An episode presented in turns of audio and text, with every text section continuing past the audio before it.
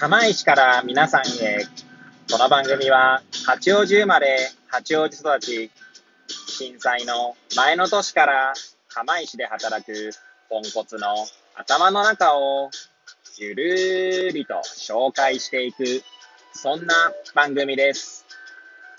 はい、皆さんいかがお過ごしでしょうか？変な髪型をしたポンコツ薬剤師こと町田和俊でございます。というわけでですね、今日も気軽にゆるりとおしゃべりしていきたいと思います。さてさて、今日は何の話をしよっかなーって感じなんですけれども、そうですね、まあ以前ですね、以前というか、まああの、私昔あの、昔っていうか、ノートというね、えー、なんだ、えー、フォーマットで、フォーマット？プラットフォーム？で、まあ、ブログみたいな感じでね、書いてたんですけれども、昨年ですかね、で100日連続投稿したかったんですけども、途中で78日だか80日ぐらいで途切れてしまって、ちょっと今放置してるんですが、まあそのノートにもね、昔書いたことではあるんですけれども、えー、なんて言うんだろうな。なり、昔、なりたくなかった大人にですね、私が知らず知らずのうちになってたんじゃないかなって思ったことがありまして、まあそのことをですね、改めて今日は、えー、こう言葉でね、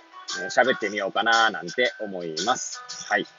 えー、もしよかったらですね、最後までお聞きいただければ幸いでございます。はい。で、まあ、まずですね、えー、私がそのノートを書こうと思ったきっかけっていうのは、えー、ある人のですね、ノート記事を読んだことがきっかけでした。で、そのある人というのは、現在ですね、あの、ヴィッセル神戸、あの、J1 ですね。J1 のヴィッセル神戸に所属している、菊池流帆選手というね、ディフェンスの選手がいるんですけれども、その選手のですね、ノート記事を読んだ時にですね、思ったんです。あの、なんだろうな、いろいろこう、心揺り動かされた感じがしまして、まあ私もそれに関してですね、まあノート記事を書いたんですね。で、菊池流帆選手はですね、釜石出身なんですね。はい。で、私もですね、まあ、実は一度だけ、えー、お会いしたことがあります。まあ、多分おそらくですね、菊池隆穂選手は覚えてないと思いますけれども、まあ私はですね、覚えてました。はい。な、まあなぜならというか、まず、あったシチュエーションとしてはですね、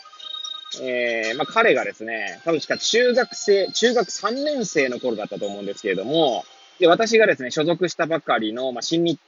当時新日鉄釜石サッカー部ですね。まだ住金と合併する前の話ですので、新日鉄釜石サッカー部の練習場で、えー、その菊池隆穂選手がですね、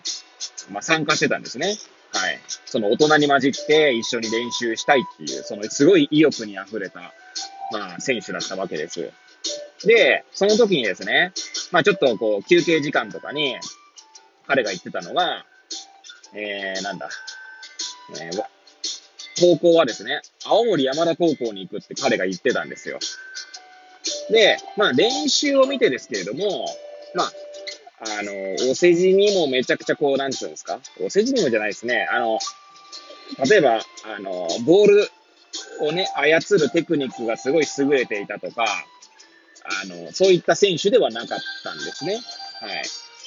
い。で、いや、まあ、あの、その時ですね、私と直接会話したかどうかはわかん、覚えてないんですけど、まあ、その話聞いてですね、いや、頑張ってほしいなって思う反面ですね、えー、多分厳しいだろうな、青森山田だとって思ってしまったんですよ、その時、正直。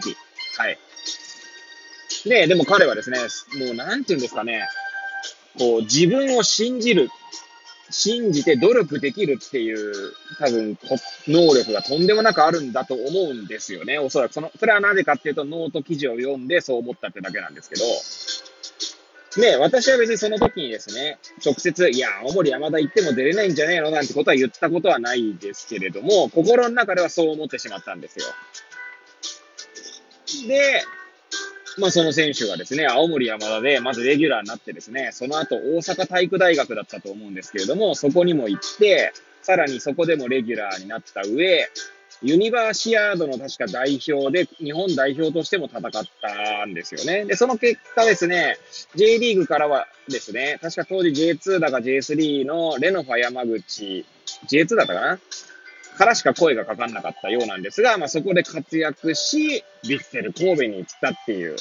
まあもうすごいストーリーですよね。はい。で、まあ冒頭ですね、私が、えー、なりたくなかった大人になってしまったっていうのはですね、なぜかというと、私自身ですね、昔からというか、私がこう学生時代とかにですね、今いろいろ夢を語るんですけれども、まあ夢を語ってもですね、大体あの、周り、まあ全員じゃないですけど、まあ周りの大人にですね、いや、そんなの無理だろうと言われたりとか、あるいは友人からですね、いや、そんなの無理じゃねえかってって言われたりしたことがありました。で、その時に思っていたのは、いや、なんだろうな、そういった夢とか希望を持っている人のですね、まあ、あの、心をくじくような行動はしたくないなって思ったんですよね。自分が大人になった時に。で、まあもちろん、あもちろんというかですね、その、私が学生時代の時にはですね、まあ無理じゃねえかって直接言われなくてもですね、例えばなんでこの道に進みたいんだみたいなことを言われてですね、まあちょっと、まあそれで心折れてどうするんだって話なんですけれども、まあとにかくですね、その、なんだろうな、いや、行きたいっていう意思を尊重した上でこ、こういろいろアプローチしてくれる人が欲しかったんですね、その時はね。なんでまあそういったことでですね、まあごめんなさい、話がそれましたけど、まあ私自身もですね、大人になった時に、えー、まあ若い人たちのその夢や希望をですね、伸ばしてあげられるような、あの、アプローチですね。もちろんだからその過程でですね、なんだろうな、あの、その思いを尊重した上で、えー、なんだろうな、いろいろなこう、なんか言葉に詰まってしまいましたが、まあいろいろとこうアドバイスできるようなですね。まあ、アドバイスが必要な場合もあるかもしれませんけども、あくまでその本人の思いを尊重してあげたいというところがあって、まあそういう思いを持ってたんですけれども、まあその菊池隆穂選手がですね、中学生だった時にですね、私は直接そんな無理じゃないかとか言ってはいないんですけれども、ただ心の中でですね、そう思ってしまったんですよ。つまりそこの時点でですね、私の、まあ、それを言ってしまったらよりまあ、なんていうんですか、本当に自分がやられたことをですね、別の子にやってしまったっていう形になるんですけれども、なんだろうな。まあだからそういったことでですね、なんか知らず知らずのうちにやっぱり自分がやられて嫌だったことを自分もしてしまったしまう可能性があったんだなっていうことに気がついてですね。